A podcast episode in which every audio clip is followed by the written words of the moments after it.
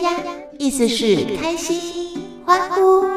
让我们一笔一画的勾勒出我们想要创造的独一无二人生。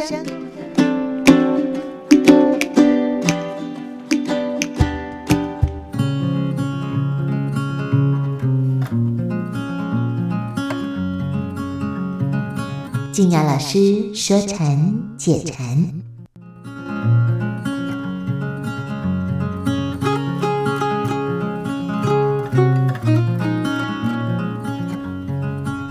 爱的好朋友，又到了礼拜一，我们金雅老师的时间。金雅老师好，阿莹好，听众朋友好。是金雅老师今天呢要为大家介绍的这一句禅语，我们两个刚才私底下呢，呃，还打趣说，哦，它可能是辨识度最高，然后大家可以朗朗上口、完整背出来的第一名，第一名，对不对？对，真的，它算是口头禅那一集的 禅师，禅集的禅禅语。对，嗯，因因为他算是大概大家会背的第一名，嗯，大家会背的禅师的第一名，嗯，甚至不只是禅师，包括唐诗三百首算在内，都可能他可能排到前三名有啊，这么有名啊哈。好，那到底是哪一句嘞？这一句话，我们如果说禅语本身哈，我们。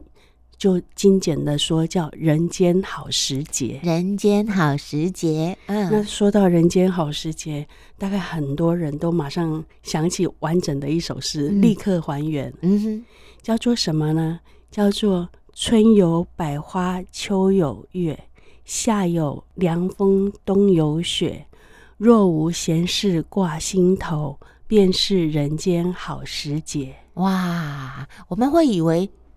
它是一首诗，没有想到它是禅诗。禅诗，对对对对，大家可能会把它拿来呃放在，也许是唐诗三百首之类的。对啊，就觉得是那种风花雪月的诗词歌赋之类的，跟禅语有有关系，倒是要听静雅老师好好说。对，而且。听起来没什么教训人的味道嘛，也不严肃，哎，对对，又很容易懂，对。呀，哎，竟然是禅师，真的，而且他是来自一位禅僧，就是大禅师的所写的禅师。嗯，那如果说呃，在茶道里面要挂在那个床之间，就是。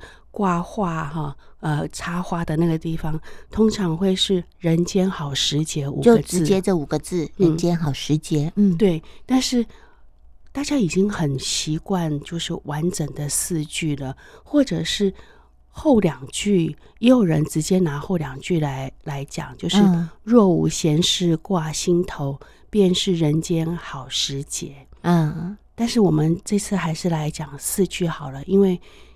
反正前两句也很容易记，对，而且它有画面、有情境，嗯，对于后两句的了解其实是完整而且有帮助的，嗯，而且这首呃禅师在这个月份讲，我觉得好像还蛮应景的吼，因为现在是啊，春天百花盛开，就故意的啊，故意的，原来是有安排的，是吗？不是刚好，不是刚好啦，对，在选这个月的禅语的时候。嗯其实很容易想到要跟春天做呼应，嗯，因为春天是在台湾是表情很鲜明的一个季节嘛，嗯，比如说我从三峡出来，在三峡交流道啊，就可以看到已经开到四五分满的木棉花啊，橘色的那个吗？哎，橘色的。然后我从呃罗斯福路呃过来汉森的路上也是。呃，木棉花开始，呃，比三峡的三峡交流道开得更好了。嗯哼哼，所以春有百花这一点哦，光视觉就可以感受到。啊，天气一暖呢，各种花都盛开了。嗯，那春有百花，秋有月，夏有凉风，冬有雪，这样四季摇哈。嗯，真的就，就是白描的那个四季风景画。他在说什么呢？在说“几时有几时的好”啊，就是每每个季节都有每个季节的美好。但是我们要介绍作者本人出场。哎，好好好好，来看看是哪一位禅师。对，这位禅师是呃宋朝的一位禅师，他叫无门慧开禅师。嗯、哼哼无门就是没有门的无门，嗯、慧开是智慧的慧，开门的开。那一般会称呼他为慧开禅师。那无门是因为这位禅师他特别提倡无门观。嗯哼，无门观就是以无为门来做观修。嗯哼，后来大家就把他的这个法门当成他的一个称号。哦，所以完整的称呼会叫无门慧开禅师。那也可以简单的称他为。呃，慧开禅师，嗯，他是一位宋朝的禅僧，嗯哼嗯哼嗯，刚才念的每一句五个字，总共有四句，我们这个叫诗哈。我以前都以为宋朝都只有词，宋朝是词有诗啊，词比较有名，然后唐的诗比较有名，但是宋朝也有诗就对了，有有有 有，嗯。呃，你看从形式上可以判断，对，呃。词哈，它词它长短句。比较是长短句，嗯、那诗比较会是整齐的句子，五五字句或者是七字句。对对对对，所以这一首其实是宋朝的诗。嗯、OK OK，对，顺便帮我们那个复习一下。OK，那我们先来说说那个这个禅师本身，或者是说禅语本身了。刚刚我们已经讲了。因为现在春天的呃季节感很明显的，嗯、对，然后百花盛开，我们对于季节其实是有拣择的，嗯、就是有有喜欢不喜欢啊、有特别希望他永远待着不要走，然后有的是希望他赶快过去。对对对，比如说我们喜欢台湾的春天，嗯，但夏天我们就希望他赶快走，希望好一点。对对。然后秋天还行，秋天也还行，对。那冬天呢？冷的时候，因为台湾台湾人其实不很习惯太冷的天气。对，如果冷个几天，就觉得快要不行了。这样。嗯。前阵子寒流，其实好像有多少人猝死啊？对，上百人呢。对，很多人比比整个新冠疫情的两年还加起来还要多。对，也就是说，寒流一天。过世的人比整个新冠疫情两年还多，我指的是在台湾。嗯，那这个其实是很惊人的。所以，如果因此大家不喜欢冬天，好像也还情有可原。嗯，因为造成伤害。对。那这首禅诗，他一开始用很白话的方式白描四季四季图，嗯、其实是要提醒我们，每个季节有每个季节的美好，春天有繁花盛开的美好。夏天的时候，如果你在夏天的不管山上啊，或者是树下，吹到一阵凉风，那种舒爽，其实是印象很深刻的。对，夏天有夏天的美好。对，春有百花，秋有月。嗯，秋天的明月就会觉得特别的明亮清凉。嗯嗯啊，然后夏有凉风，冬有雪，冬天有雪下雪下雪的美好。嗯台湾其实平地不常有下雪了，偶尔来一次就全民疯狂啊，对对，蔚为盛世，这样大家去追雪。那但是真的看过下雪的人，其实会有一种感动。我记得有一次我在西雅图遇到那一年的初雪啊，美国西雅图，西雅图初雪就是那个冬天第一次下雪。嗯。我们这些土包子真的是欢呼哎，欢呼冲到呃雪地里面，然后连他们当地人也很高兴，因为那是初雪哦。那听说呃可以看着初雪许愿，会会成真。那总之，那个那个初雪细细的落下来，非常的美。你们那时候玩雪都来不及了，应该忘记许愿吧？事后才知道，就在那里欢呼。可是刚开始下应该还不能够那个打雪球，还还不到，没那么多雪人还不行。但是它就会轻轻细细的，像真的像柳絮一样飞下来。哦，那时候为什么去西雅图啊？工作吗？玩耍？去看上师啊！我的老上师看不足亲家错人不亲。那那两年因为刚中风，然后到。西雅图去休养，嗯我们就去西雅图看仁波切。嗯嗯嗯嗯，那第一次遇到初雪，也也很开心。初雪跟我们说的瑞雪是不是一样的意思？瑞雪，瑞是祥瑞的意思啊啊。那一般说瑞雪兆丰年，就是说雪下的好的时候，那表示今年的雨水会够。啊，对，融雪的时候，未来一年哈，呃，农农作会会很丰收，什么旱灾。那那个瑞是指祥瑞的意思，所以它倒跟时间没关系，跟跟时间没没关系。嗯嗯。那雪下的好，表示也不是暴雪造成伤害的暴雪。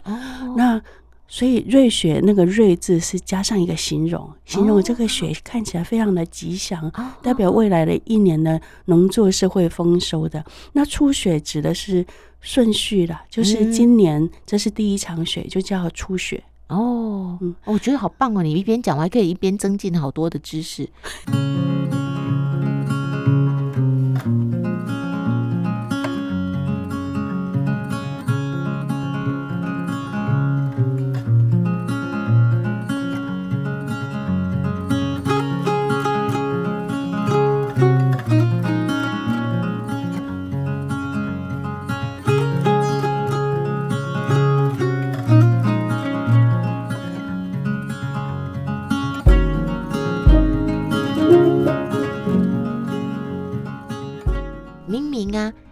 月都有十五，对不对哈？嗯。但是怎么秋天的月亮会格外的让人有有感情的那种连结？有没有？你看，呃，春有百花，秋有月，明明每个月嘛有月亮，对呀，我就很好奇，大家为什么对于秋月哈会有这么深的情感的连结？是中秋的关系吗？我猜一个是中秋，另外一个就是秋天的时候，它已经。夏天的暑热已经比较过去了，嗯，有一种清明的感受。听说视觉上也会觉得比较清清明一点，明亮一点。嗯，的确，连视觉上你也会觉得秋天的月亮是比较大、比较清楚的。哦哦哦，可能跟跟季节的时候带来的视觉感也是有有有影响的。嗯嗯，原来是这样。这个春夏秋冬白描过一次，其实它也在讲。人生的四季啦，嗯，我们都会喜欢停留在青春年少的时候，对。然后当有点年纪的时候，那个新陈代谢开始变慢以后，我们就会觉得说，你看明明吃一样多的东西，体重却是以前多 多好多，这样就是不公平。这就是年纪大了，我们其实不太能够去体会生命当中各个季节的美。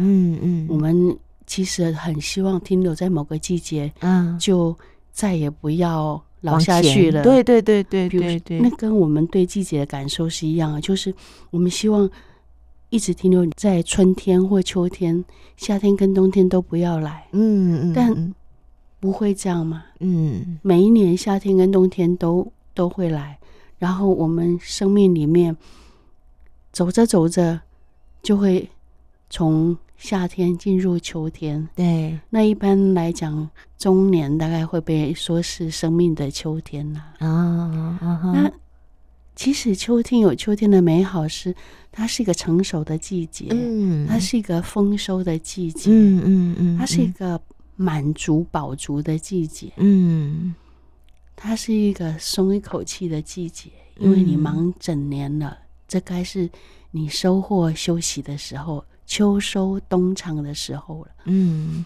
只是我们通常也不会这样想，我们都在想着不同季节的美好，但是错过当下这个季节。所以从佛学的观点来看呢、啊，能够接受，嗯，就是春天的时候就纯然的接受春天，秋天的时候也可以纯然的欣赏秋天，嗯，冬天即使我们再不喜欢，对不对哦？再严寒，呃，怎么冻人？都能够接受，这个是不是要学的？不是本来就很容易接受。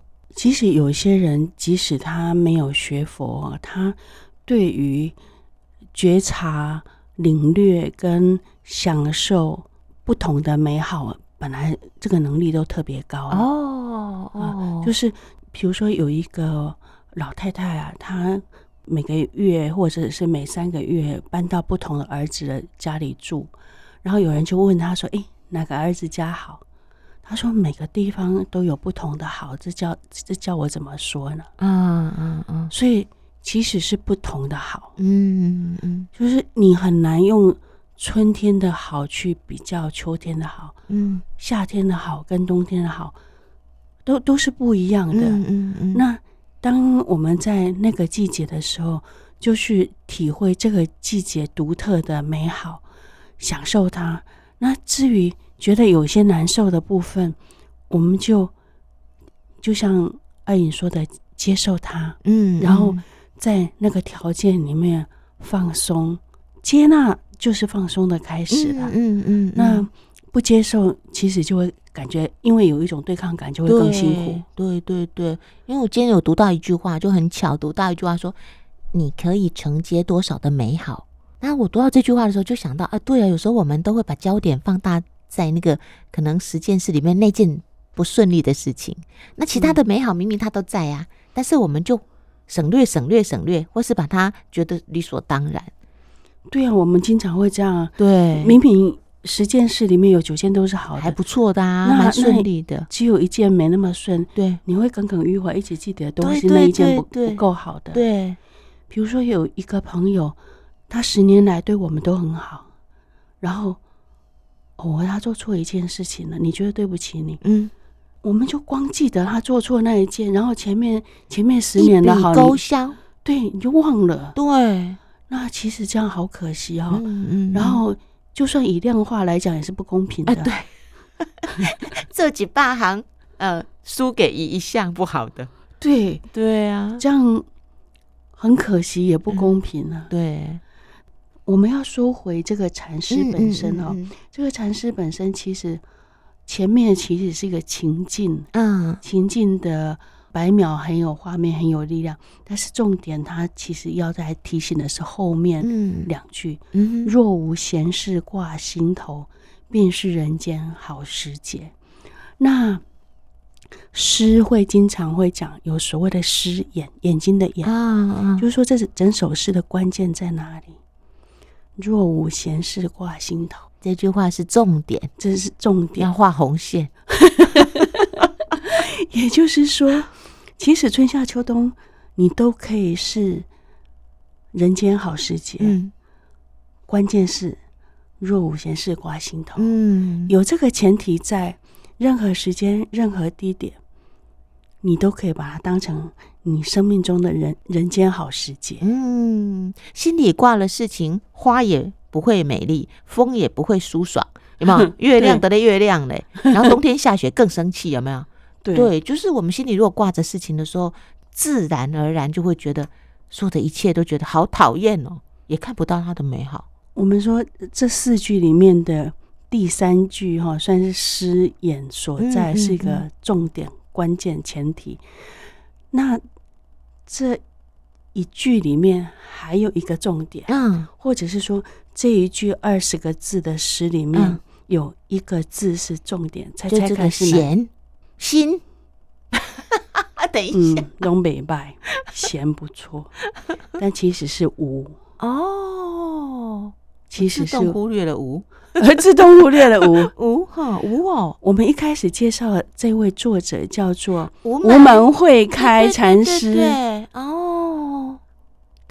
注意到这个无字哦，然后他以他为法门来观修，他是观修了无六年以后开悟了，但是他观修的这个无并不是这首诗的无，只是他个人特别对无这个字有感。发觉“无”这个字的奥妙，然后去拿它当当成一个禅修的主要主要主题。嗯，那他发现“无”的奇妙来自于有一个我们之前介绍过的人，叫赵州禅师啊，记得。赵州禅师他讲过什么？吃茶吃茶去，世界无名。不是我，这个很难忘记，这个很难忘记，因为赵州实在是太厉害。但是赵州赵州禅师，他是唐朝的赵州禅师，他也讲过一句话，我们节目中有谈过，我们再谈一次。就是有人问赵州禅师说：“狗子有佛性吗？啊，就是说小狗有佛性吗？嗯嗯嗯，赵州禅师回答说无，没有哈，嗯无。嗯嗯然后后来赵州又自己解释那个理由是，因为他的业识，嗯他的业力习性的关系，让他认为自己没有佛性。嗯嗯嗯，就是当他身为狗的那个状态的时候，他会认不得自己的佛性，嗯嗯嗯，他没办法像人一样的学习、听闻、学习，然后禅修去发现自己的佛性，认出自己的佛性。所以在狗的状态，因为它的业识、业力习性的关系，他会认不得，他会认为自己没有。那慧开禅师是一位宋朝的禅师，他看到唐朝的赵州禅师这一则公案，就是这个教学实录，他看到“无”那个字的时候，停了一下，嗯他忽然很有感受，嗯，他会觉得说：“诶，这个‘无’字有很多奇妙的东西在里面。”嗯嗯嗯嗯，那他就去参究，就是一直哈、啊、去观察、思维、禅修，就是以。无这个字当成他的法门，六年后他就开悟了。哇，一个字想六年呢，一个字想六年，好厉害哦，好用心哦，就，就觉得说啊，一个字想六年了。那他因此开悟之后，他后来他的无门观就是以无这个字作为契入生命实相，看到生命。真理的一个一道门哦，嗯。哦，所以就称为无门关。后来他编了呃一本书哈，叫做可以说是他讲他的学生记录下来了。啊，叫做《无门关》或《禅宗无门关》，嗯，很有名。他就把唐宋以来关于禅宗的教学记录，叫做叫做话头啊，或者是公案啊。记录下来，然后有时候他也呃呃讲解几句这样子，哦、所以“无”这个字哈，埋藏在这里头，但不大容易被看得出来。哎、对啊，对啊，你看我就没有看到，我就看到“闲”啊，因为我们会觉得说这个“闲”很重要啊，哈，又或者“心”很。我觉得“闲”这个字能看到“闲”这个字不容易，只是说就历史的事实来讲。无门慧开禅师他会特别重视“无”那个字，嗯嗯，嗯，因为对他来讲，“无”那个字是通向实相的一道门，啊，让他直接看见真相的一道门，嗯，一个窗，一个窗户。那所以他会特别注意到“无”这个字，嗯，但是对我们来讲，“闲”这个字好像我们会很有意义。世俗的人有没有哈？比较容易会。焦点放在跟我们比较有关联的那些情绪啊，一些感受。但我觉得二颖这样问哈，忽然把这个诗句从带来两个层次，嗯、一个层次是世俗地，嗯、一个层次是圣义地。嗯，世俗地就是哈呃世间的真理呀、啊。那世间真理，我们可以特别注意到“贤”这个字。嗯嗯。那圣义地就是就近的真理，我们可以特别注意到。慧开禅师所特别讲究，或者是指导学生的时候，会特别注意到的“无”这个字。对对对。那我觉得这样就很完整。嗯嗯。对于像我们这种又要工作，像你有呃家人要照顾的，“闲”这个字，它会很有意义。就对我来说，会更有感触。对对。那感触通常是因为寂寞啊，就是。没有的东西才会有感触啊，所以很多人看到钱有感觉，是因为没有。有感觉的东西，就可能是你现在没有的东西。哦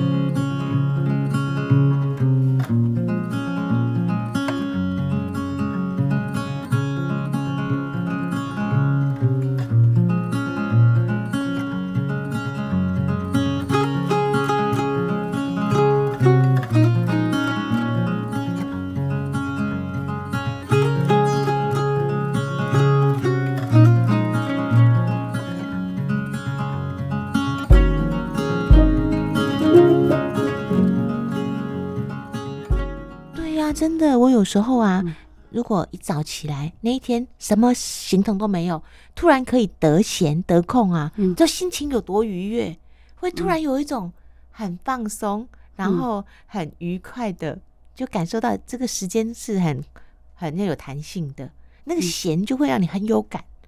尤其尤其是我很多事情一件接一件的时候，像海浪有没有？嗯，你不如果你觉得海浪怎么都拍不完的时候，你不会欣赏海浪的美，你会想说 还没完呢、啊，有完没完？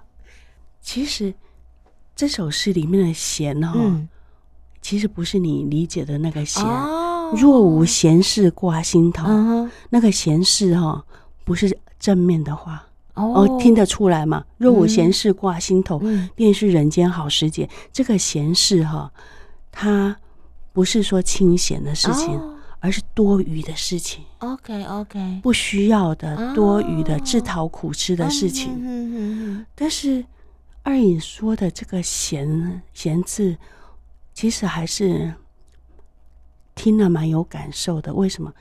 因为能闲哦是一种本事。嗯。我们多数人没有本事闲，嗯，就是你有一一天两天，好像没有排特别的行程或没有特别工作的时候，你忽然发觉自己不会过日子了，真的，真的，然后慌慌的，呃，不，有种不着边际的感觉。我们其实没有什么能力闲，对，对，我们老是要做点什么，嗯。就是没事的那一天，你开始拿起啊便条纸来，列了十件了，洗衣服、烫衣服，把把冬衣收起来，把夏天的衣服拿出来，然后忽然想到该还人家什么东西，该做什么东西给人家，哎，不是没事吗？一列又十项了，嗯，所以能闲是一个本事，真的，能闲表示。我们心里心里的定见是很清楚，嗯嗯、知道你要什么，不要什么。嗯，嗯，然后你不要的东西，它干扰不了你。嗯，你不会，你不会想到说我是不想做了，但不做心里又慌慌毛毛的。对对对，你心里很清楚，这是你不想要的，你也愿意为不要它而付出代价。嗯嗯嗯，对啊，你这个看见跟这个解释好棒哦。我一个朋友啊，他就是。疫情的关系，但是他飞上海去看女儿嘛，然后一关被关二十一天，嗯，然后他说他本来以为啊哈，好棒哦，我赚到独处，他还想说我可以一个人好好的跟自己做朋友。到第四天，他说他开始尖叫，因为他不知道要做什么。他说他真的第一次感觉到好像活不下去了，对啊，真的，嗯。所以能闲哦，不但是本事而已，还是很大的本事。对，因为他要有一个能力，就是面对自己，嗯，然后面对你没有其他的东西占占据你的时间的时候，你还能够好好待着吗？嗯嗯嗯，就是我我猜他应该还是可以追剧，对不对？对，还是可以看电视。对，那。以前有一个国外的呃实境秀的节目啊，就是他提供了高额奖金，就成真人去一个呃独立的空间里面，一个密闭性的空间，然后不可以看手机，不可以看电视，不可以看书，嗯，就只是跟自己相处。很多人很快就不行了，嗯，很多人很快就开始哭，开始尖叫，然后觉得自己快要疯了，嗯。可见呢，我们平常都是依赖些什么？对，在过日子。对对，看点电视，滑个手机，看个书，感觉已经比较高级了。对对对。那我们仔细想想，会觉得说，叫你什么都不做的时候，觉得好怕。嗯，想想看，这个世界还还有一种闭关的方式，叫黑关呢。哦，就在乌漆嘛黑的地方，对，连看都看不到。对，闭黑关是连看都看不到。哇，那更恐怖。那有一种呃，像噶举的传统闭关哈，黑关会是在呃第三年，前面的功课都圆满，嗯，你的身心状态很成熟，你才可以闭黑关。因为呢，一不小心会疯掉。对，就一般人其实是没有办法。对，我们看不到光的时候，就感觉糟了这样。对对，他会那表示说那个心灵的状态非常稳定强大，嗯，是真心可以跟自己的心相处。嗯嗯，嗯，你眼睛看不到什么，耳朵听不到的时候，什么的时候，那超像中阴状态啊。哦，如果这个状态你还能够跟自己的心相处，能够稳定安住在当下，其实你都可以知道，你未来遇到类似的情境的时候，嗯，你其实是稳得住的。嗯嗯嗯嗯，那不容易啊。我们从能闲看想到这边，能闲真的是一个。不容易的能力，但是我们这里说的“若无闲事挂心头”，这个“闲事”哈，其实是讲多余的事情、嗯、不必要的事情、对对对自讨苦吃的事情。嗯、对对对，那或者是一些投射、想象、嗯，嗯猜测、杯弓蛇影，嗯，就是举凡所有自讨苦吃的事情都算。可是你看，我们这样定义这个闲事，可是紧抓着这些的人呐、啊嗯，他才不会觉得这是闲事，他觉得这很重要。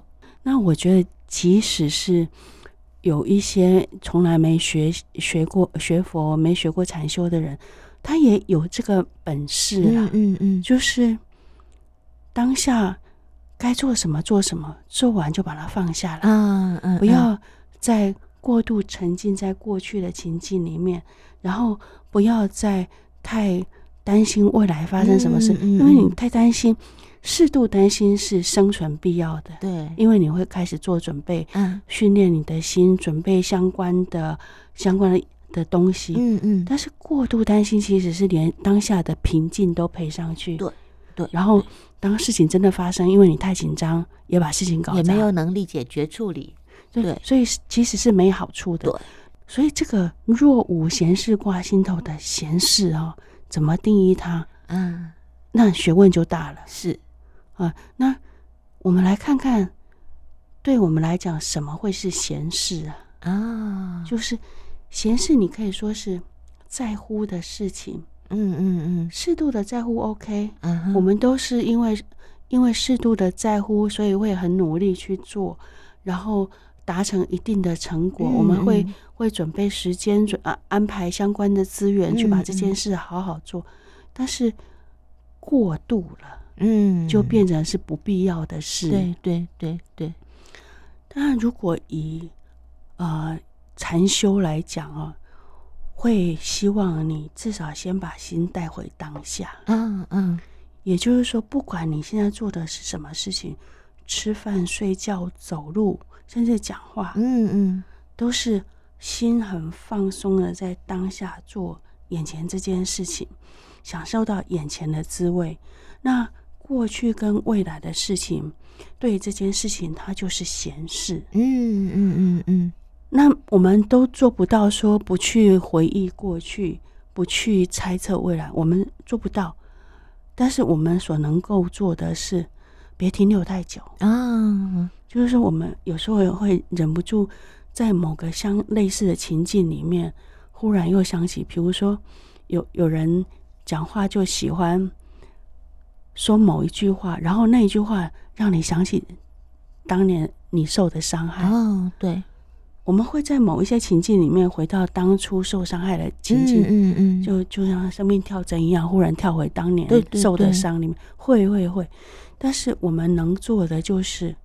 过去的已经过去，未来的还没来。嗯，我们要有个本事，就是知道就好了。再次回到当下，嗯，那不漂流在过去、未来，安住在当下，这就是没有闲事挂心头。这个时候的闲事，我们可以定义成过去跟未来，嗯，不真实存在的过去跟未来。嗯嗯，我们知道就好了，再把心。带回当下，嗯嗯嗯。那有一些一般人都有经验的，有一些猜测、想象、投射，我们发现了之后，赶快把心再带回当下。嗯，投射是什么？投射就是你觉得有一个人对你不怀好意，嗯，越看越像，嗯哼嗯哼，或者是担心、害怕。